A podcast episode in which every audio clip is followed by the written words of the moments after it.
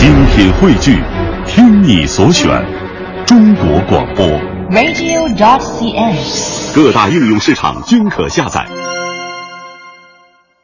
呃，咱们今日要闻可不是愚人节的头条哈。呃，今天要说的是全国总工会发布了一个通报，通报显示呢，二零一一年到一四年期间，各地最低工资标准均有明显的上涨，但是呢，增幅是逐年收窄。我们来听中央台记者何源发来的报道。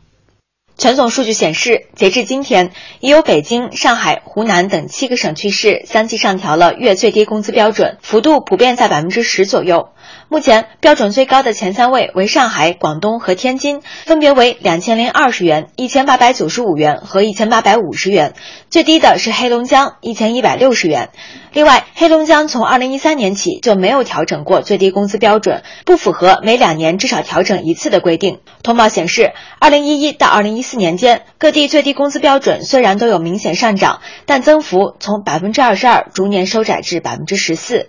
中国社科院人口与劳动经济所副所长张居伟表示，涨幅的收窄源于当前经济面临较大下行压力。最低工资各地的制定来看，主要考虑到是和经济增长的速度相挂钩的。另外一个呢，当地的企业的承受能力啊，二零一一年的时候，我们的经济增长还是非常快的。那么现在呢，已经步入了一个新常态，经济增速呢与过去相比有一个明显的下降，显然最低工资的增幅呢啊，它相应的回落，那么也是一个很自然的事情。全总通报中指出，“十二五”规划明确，最低工资标准要完成年均百分之十三的增长。今年是“十二五”收官之年，目前天津、北京和广东已基本完成目标，而部分地区需在年内完成超过百分之二十的增幅方可达标，难度较大。不过，张居伟表示，应避免拿最低工资标准的变化来评价整个社会工资的增长情况。现在你可以看到，企业招工很难，劳动者越来越紧俏，提高工资本身就是市场机制的一个部分。我们工薪劳动者工资变化最大的依据，我觉得应该是劳动供求关系的变化。现在的情况下来讲，要用好这个最低工资这样的一个制度，让它更多的回归成为约束于低收入劳动者工资增长的一制度。嗯，说到这个最低工资标准，这不是一个新鲜事儿，这几年都在聊啊。对，一说到最低工资标准，大家第一反应呢就是，呃，是反应不一啊。是有的人就会觉得这个涨肯定是好事儿啊，对呀企业主就不这么想了。嗯你这个涨最低工资的话，对我肯定是有不良的影响啊。嗯于是几家欢喜几家愁了。是呃，我不知道两位，呃，两位评论员啊，对于这个最低工资标准，呃，上调有什么看法？嗯最低工资标准它其实是衡量着这个中国的这个劳动力的一个基本的水平。事实上，我们看到越是呃在这个劳动力紧缺的城市，其实这个工资的标准也是呃比较高的。因为事实上，我们看到北京、上海、深圳他们的最低工资标准总是会被拿来相应的比较，要么是你的这个就是月平均的这个工资标准是最高，要么就是你的每小时的这个工资标准。所以我觉得在这样一个话题当中，呃，一座城市对于劳动力的一个基本的定价，本身决定着在这座城市当中对于劳动力的一个稀缺的程度以及它的一个基本的判断。嗯，呃，国庆怎么看？呃，就是我们大家可能从这个，我们因为都是很不是企业主哈，嗯，我们可能都希望最低工资标准能够涨涨涨涨涨，嗯但是实际上，如果这个最低工资调整过快的话，它其实会让我们整个的社会的，比如说，呃，你的呃企业的负担会加重，嗯反而会影响这个就业。所以，它这个最低工资的那个调整，它其实是这里面可能有很多。可能不是我们就是从单方面的一个因素去考虑的，对，嗯，我在这个结果里面，其实我比较关注的是黑龙江。嗯，就说一个是说，在全国这么多地区当中，黑龙江的现在标准是最低，而且它两年都没有调过。嗯其实黑龙江的整个的经济这几年确实是不太景气，我觉得这个还是比较比较引人关注的。嗯，还真是啊。呃，咱们国家有个国情，呃，这个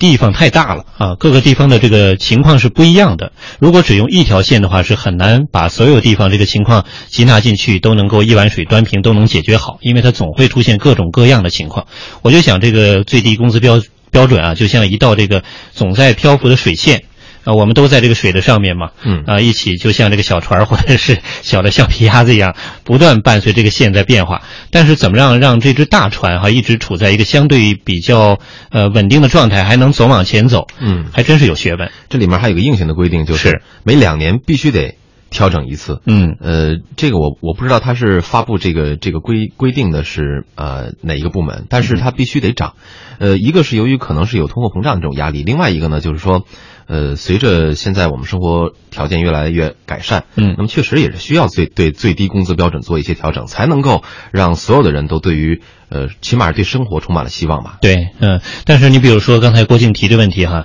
呃，在东北一些地方啊，包括黑龙江等等，或者是西部地区，它相对这个欠发达。那假设这个最低工资标准不断提高，那对企业的一些成本呢也在往上抬，可能一下子有适应不了的这个情况。而到南方地区呢，相对发达一点的，呃，比如说这个长三角、珠三角等地吧，那么也会呃倒逼这个劳动密集型企业转型升级。呃，不断的强化自身的这样一种劳动力的配置，把低效能的企业慢慢淘汰。它，我还是觉得它是一个动态的东西啊。嗯你很难用一件事把它给左右了。而且我一直觉得很难想象，就是说最低工资标准如果抬上去的话，对于一个企业造成了致命一击，就是他最后就是因为这个最低工资标准太高了，所以承受不了了，这个可能性很低的。嗯，它其实主要它是对一些劳动密集型的一些小微企业有影响，对，它其实对那那些比较大的企业其实影响是非常有限的。嗯呃，然后那个，因为它真正实行最低工资标准的企业不是那样的一些企业，嗯然后这里面我觉得这个其实今天还有一个结果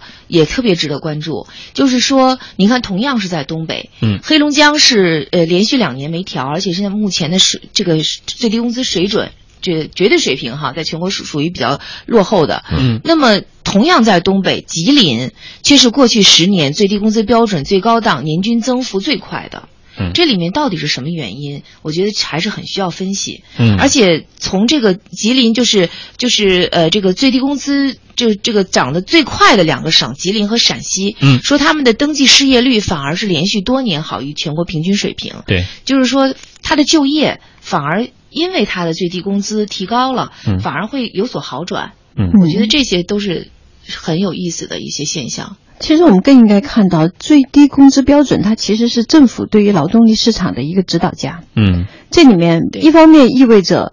政府能不能够主导这个市场，嗯第二的话呢，还有一点，那就是你的供给和你的需求之间，为什么北京、上海、呃深圳会在这样的一个指标当中，你往前走一头，我往另外一边就是牵一头？它的核心就是它还是要对劳动力市场有一个指标意义。但更重要的一点，其实是什么？如果你的这个指导意见不能够得以贯彻，这就意味着政府在定价市场失去了话语权。嗯也就是说，它不能够完成啊、呃以市场的方式对于劳动力进行一个引导。你比如说，你像早些年那时候小时工五块钱，对八块钱啊，那个也十块钱，嗯到现在二十嗯、二十五、三十。这就是小时工，它就是呃，不断的是以一个超乎你想象的嗯状态在改变。同样还是那个阿姨，但是它的市场定价已经截然不同。对，是这样。